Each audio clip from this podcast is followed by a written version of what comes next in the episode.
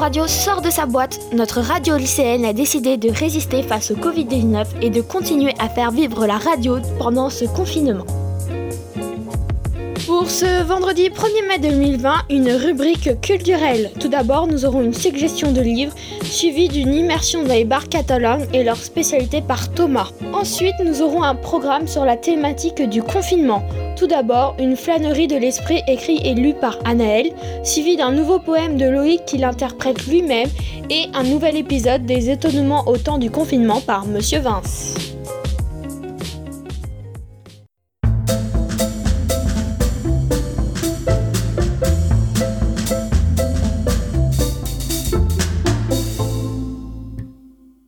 Se retrouve aujourd'hui pour une nouvelle suggestion de livre.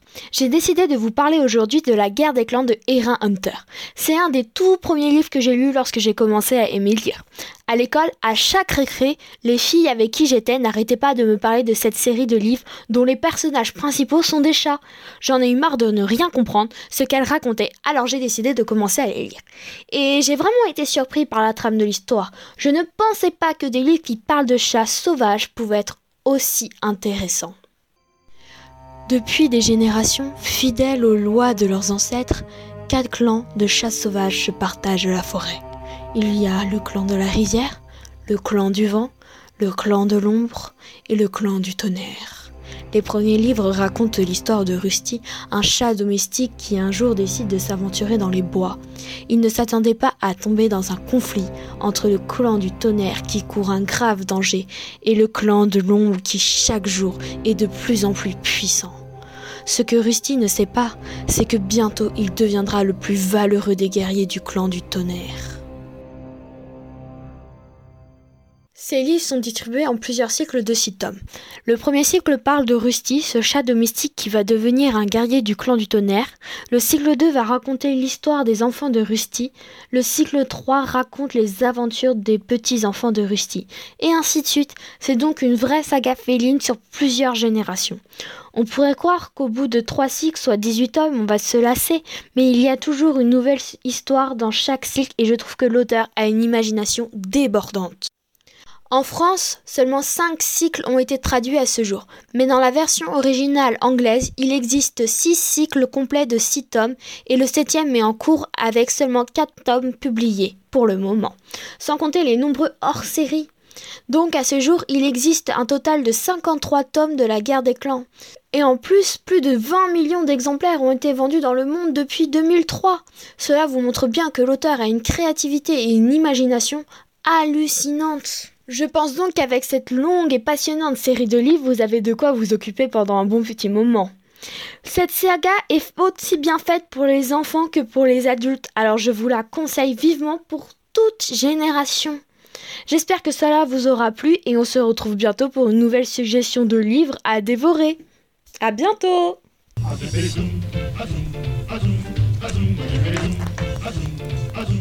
Bonjour Cathy et merci de m'avoir invité en ce jour. Bonjour à tous chers auditrices et auditeurs. J'ai le grand plaisir aujourd'hui de vous parler des diverses spécialités culinaires catalanes que l'on peut déguster dans les bars et restaurants typiques de Catalogne. J'ai pu y passer beaucoup de temps au cours de mes fréquents séjours en période estivale. Bien sûr, je ne trouve pas les mots adéquats pour vous dire précisément ce que je ressens lorsque je vais dans ces établissements. Mais je peux vous confirmer une chose, c'est qu'on se sent presque comme chez soi. Dès que l'on franchit le seuil de l'un d'entre eux, on est chaleureusement accueilli par les serveurs qui y travaillent. Il ne vous reste alors plus qu'une seule chose à faire, c'est de vous asseoir et de profiter de votre escapade gastronomique catalane. Et alors, à disfrutar. Durant mes séjours en Catalogne, j'ai eu la chance de déguster un certain nombre de spécialités qui m'étaient inconnues jusque-là. Empezamos la lista.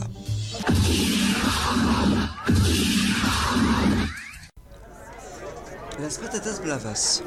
C'est l'une des spécialités les plus courantes en matière de tapas. Ce sont des pommes de terre coupées en cubes irréguliers et frites dans l'huile d'olive avec quelques gousses d'ail. Elles sont couvertes d'une sauce piquante rouge orangée, la fameuse salsa brava. En Catalogne, ces tapas sont également accompagnés d'une sauce aioli, mayonnaise à l'ail, qui est délicieuse.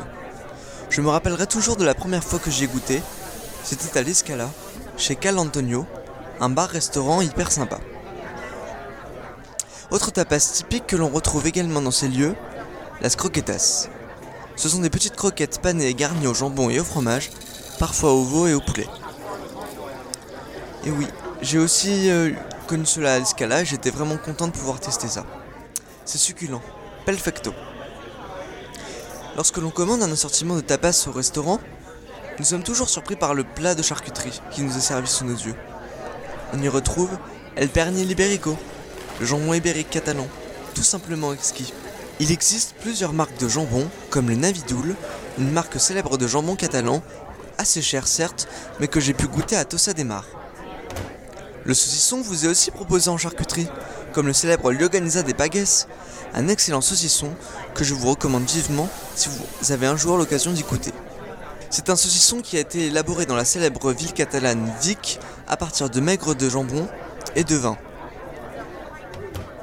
L'origine du nom Lioganza del Pagues est une origine paysanne, ce qui constitue une origine paysanne à ce saucisson exquis que vous pouvez trouver en restaurant ou alors en charcuterie. Évidemment, je n'oublie pas la traditionnelle crème catalane, qui selon la tradition était servie le jour de la Saint-Joseph, le 19 mars, jour de la veille du printemps.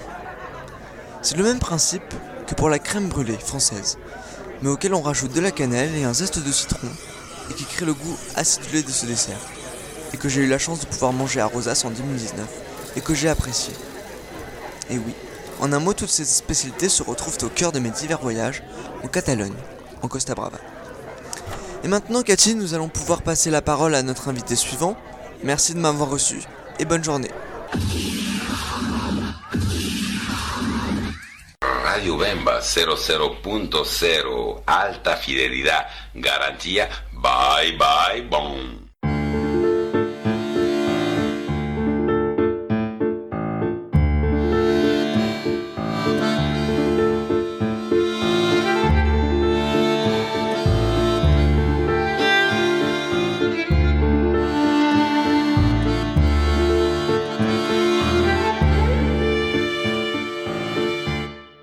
Flânerie de l'esprit numéro 1. Ce confinement, aussi contraignant soit-il, nous permet de vivre une parenthèse dans notre existence tumultueuse et consommatrice. Pour certains, c'est l'occasion de redécorer leur maison, pour d'autres de dormir toute la journée, ou bien de passer des journées entières devant la télé. Autant de choses qui pourraient être considérées comme blâmables par des vieilles personnes, mais finalement compréhensibles en ces temps hors du temps. Pour ma part, c'est également l'occasion de flâner dans les ruelles de mon esprit, à défaut de rêverie dans les rues de Bretigny. Pourtant insatiables, les réseaux sociaux semblent avoir transformé ce moment en course à la productivité. Sport, culture, travail. Il faut occuper ce vide qui s'est soudainement imposé à nous. Mais n'est-ce pas le plus éminent exemple des divertissements pascaliens? S'occuper pour se détourner de l'ennui? Dans ce moment où on voudrait perpétuer un schéma bien connu, je n'y trouve pas mon compte. En effet, inspiré par le temps qui va à rebours de cette ambiance fataliste et épidémique, je trouve le salut dans l'ennui. D'ordinaire très exigeante avec mes lectures, mes actions, sujette à la productivité, faire du sport, étudier, ce confinement me permet peut-être enfin de m'abandonner à des lectures futiles, des réflexions existentielles mais plutôt inutiles. Pour ainsi dire, j'aime à ne rien faire. Sorti de ce tourbillon scolaire, enfin j'observe, les vagues de vide qui envahissent les rues se révèlent finalement très inspirantes. De ma fenêtre, la liberté de la lumière, le chant des oiseaux mêlé à la sirène des pompiers donnent une mélodie d'évasion et de réalité paradoxale. Comme un rêve qui s'achève, notre existence est entre parenthèses. Pourtant, les obligations ne sont jamais loin malgré la distanciation sociale, et finissent d'achever ce clair-obscur d'une teinte angoissante. Alors que faire en ce moment de confinement?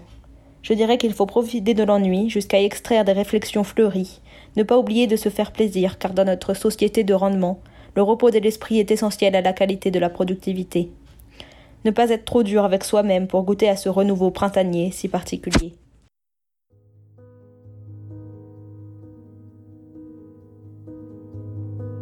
Mauvaises nouvelles qui rongent nos cervelles, tristes et odieuses molécules meurtrières, qui forcent à ériger de grandes barrières obligé pour se protéger d'être confiné, et surtout ne pas se saluer sans incivilité. L'or compliqué devient cette dure réalité. Forcé de télétravailler ou étudier, dur labeur pour adolescents sans humeur. Motivation en pleine extinction, comment étudier dans nos demeures, quand à côté, nous pourrions nous reposer. Chaque jour, comme un mauvais tour, des tours s'éteignent pour toujours. Céder à la tentation sans approbation d'un petit tour contre la dérogation. Cependant, toujours armés, en blouse blanche, sages de nos nausées, ils tiennent la revanche. Je vous en prie, ne cédez pas et respectez ces combattants qui pour un temps se sacrifient sous cette pluie qui nous détruit. À vous chez vous, n'oubliez pas, restez confinés.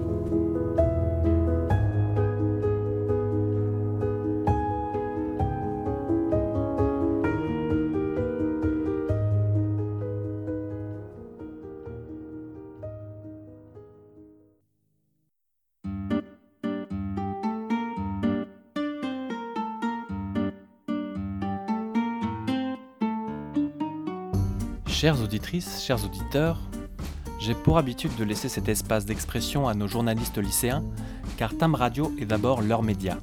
Mais je ne peux résister à la tentation d'y mettre moi aussi mon petit grain de sel avec ce télétrottoir.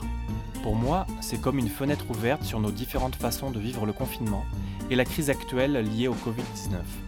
J'ai donc posé une simple question à ceux qui ont bien voulu y participer et je les en remercie. Y a-t-il quelque chose qui t'a étonné depuis le début du confinement? Cette émotion de base qu'est la surprise semblait avoir presque disparu de nos quotidiens, blasés que nous sommes dans cette société de surinformation et d'hyperconsommation. Les témoignages recueillis m'ont personnellement beaucoup intéressé et souvent touché. Je profite donc de nos émissions pour vous partager une petite sélection de ces étonnements au temps du confinement. L'étonnement. Eh bien, voici un mois et demi que nous vivons à 10 dans une petite maison à la campagne. Et ce qui m'étonne et m'émerveille, c'est que en un mois et demi, on ne s'est pas pris le bec une seule fois. Parce que tout le monde euh, fait sa vie de manière autonome, personne n'attend rien de personne, et tout le monde en même temps prend soin les uns des autres. Et là, euh, ben, on est tous très très différents les uns des autres. Mais on a passé un mois et demi et puis ça va continuer jusqu'au 11 mai. Euh, en tranquillité, en écoute, en communication, sans aucune attente et avec beaucoup d'autonomie. Et ça, c'est vraiment une belle leçon de vie que m'a offert le confinement. Il y a une chose qui, qui m'a beaucoup étonnée, qui continue d'ailleurs de m'étonner, qui est euh, le discours de désobéissance euh, des Français et Françaises euh, qui m'entourent par rapport au, confinement et à la quarantaine. Et ça m'étonne parce que j'ai l'impression qu'ils parlent de quelque chose que, à mon avis, en temps de pandémie et de crise, ne devrait pas avoir lieu. Pour moi, en tout cas, la, vie et sauver des vies est beaucoup plus important que désobéir au gouvernement. Et, euh, je pense que peu importe le gouvernement, il ne s'agit pas de, de subir des ordres euh, ou d'obéir, justement, mais de, de se mettre ensemble en, tant que population et, et, si on doit être euh, euh, confiné pendant, pendant des mois, euh, pour moi, on doit le faire, mais pas pour obéir. Mais c'est plus un acte pour moi de d'amour quelque part. Et ce qui m'a étonné euh, négativement, bah, c'est un peu la même chose, c'est euh, l'obéissance, euh, l'obéissance, la docilité de l'humanité, on va dire, hein, enfin, de, nous, des humains, à se plier à des règles ou à essayer de faire quelque chose ensemble mais euh, simplement par la peur en fait, animé par la peur. Euh, la peur euh, de la maladie, du corona, et puis la peur de l'état policier. Donc j'étais étonnée de la, de la docilité de nous, de notre de fait de voir à quel point on avait peur en fait pour pas pour pas grand chose mais presque un peu de ça quand même en moi et, et ça c'est enfin je suis étonnée de voir à quel point les gens pas tout le monde bien sûr mais réagissent peu à à l'état policier grandissant surtout en France ça ça, ça m'étonne pas très positivement. La bombe. Enfin, l'autre surprise que j'ai, c'est vis-à-vis de ma profession. En fait, euh, moi j'ai 106 élèves, j'ai filé mon numéro perso, j'ai filé mon mail, et finalement il y en a quoi 60 qui m'ont répondu. Il y en a 25 qui ont fait le taf, et il y en a juste 3 qui cartonnent. Et dans les 3 qui cartonnent, bon, il y en a un, j'étais pas étonné, et je pense qu'il va faire de grandes choses plus tard, au moins à son échelle, et je suis hyper fier de ça.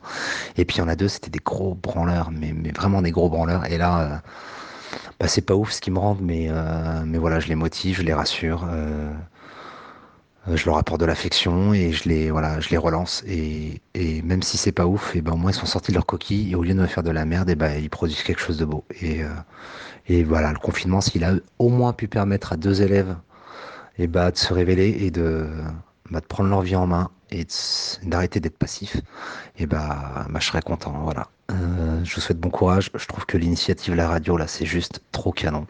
Donc euh, voilà, continuez, poursuivez vos efforts, euh, lâchez rien. Vous êtes l'avenir. Vous allez, vous allez tout abasser. Et, et puis voilà, je suis fier de vous. Je vous embrasse.